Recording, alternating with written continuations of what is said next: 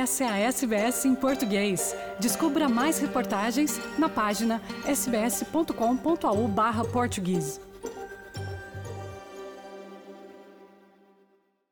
Dia 9 de agosto é um dia de reflexão, aprendizagem, agradecimento, reconhecimento e, sobretudo, respeito para com todos os povos indígenas do mundo, principalmente as primeiras nações australianas que habitam o território australiano há cerca de 80 mil anos, sendo a cultura aborígene e dos ilhéus do Estreito de Torres considerada a cultura viva mais antiga do planeta.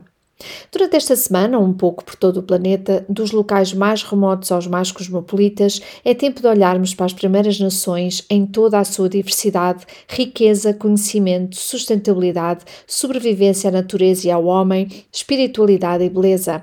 Mas também e sobretudo é tempo de reflexão e ação relativamente ao trauma, genocídio, perda, falta de equidade e depressão de que sofrem grande parte dos povos indígenas do mundo. A história ocidental internacional internacional, escrita e proliferada pelos livros, escolas e universidades de todo o mundo, fala dos grandes movimentos coloniais de descoberta, bravura e exploração marítima, principalmente daqueles que começaram no século XV na Europa. Mas a versão da história dos povos das primeiras nações é outra bem diferente. Não é escrita, é falada, cantada, dançada, pintada e desenhada. E é essa versão da história que importa desvendar, aprender, relembrar e celebrar durante esta semana de agosto. O Dia Internacional dos Povos Indígenas foi criado em 1995 como resultado da proatividade de representantes de povos indígenas de diversos locais do globo. É uma data que assinala a autodeterminação e os direitos humanos de todas as primeiras nações.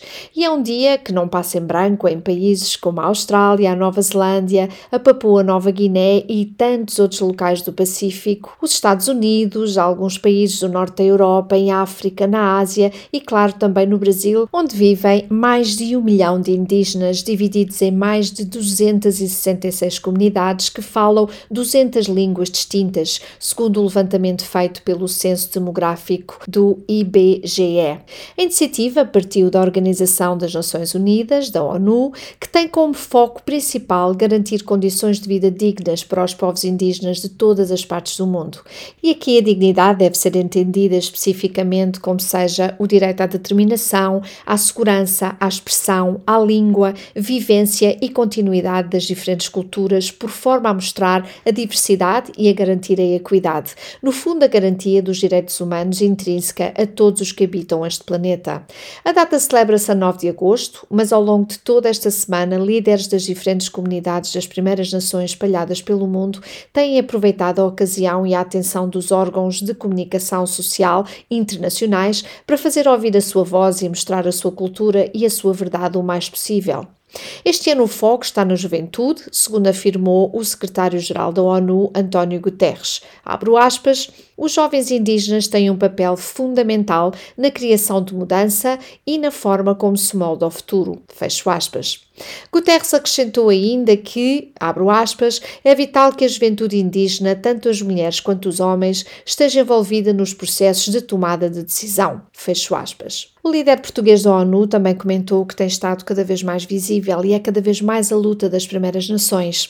Abro aspas nas palavras de Guterres: em todo o mundo, os povos indígenas enfrentam sérios desafios com as suas terras e recursos ameaçados, os seus direitos minados e a sua persistente vulnerabilidade à marginalização e à exclusão.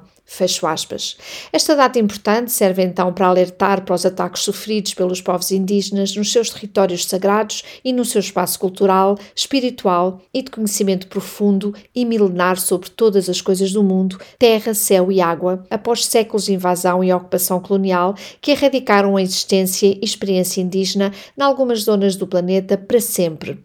Segundo provam um sem número de artigos académicos indígenas e não indígenas, bem como cientistas de todas todas as áreas, jornalistas e membros das comunidades indígenas. O artigo 1 da Declaração dos Direitos Humanos da ONU diz o seguinte: abro aspas, os povos indígenas têm o direito de manter e desenvolver os seus sistemas ou instituições políticas, económicas e sociais, de que lhes seja assegurado o desfruto dos seus próprios meios de subsistência e desenvolvimento e de dedicar-se livremente a todas as suas atividades económicas tradicionais e de outro tipo. Isto é, os direitos que assistem a todos os povos do mundo são, em rigor, os mesmos que assistem aos povos das primeiras nações. Na Austrália, os efeitos da invasão e colonização inglesa foram devastadores e os seus efeitos ainda são sentidos hoje em dia.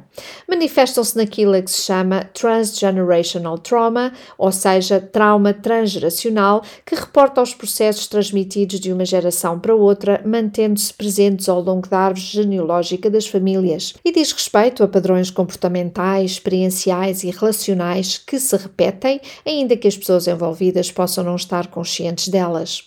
Atravessar uma fase política histórica materializada no referendo Voz Indígena ao Parlamento, as primeiras nações australianas estão este ano a exercer o pleno direito do artigo 3 da Declaração das Nações Unidas sobre os Direitos dos Povos Indígenas, onde é explícito o seguinte: abro aspas, os povos indígenas têm o direito à autodeterminação.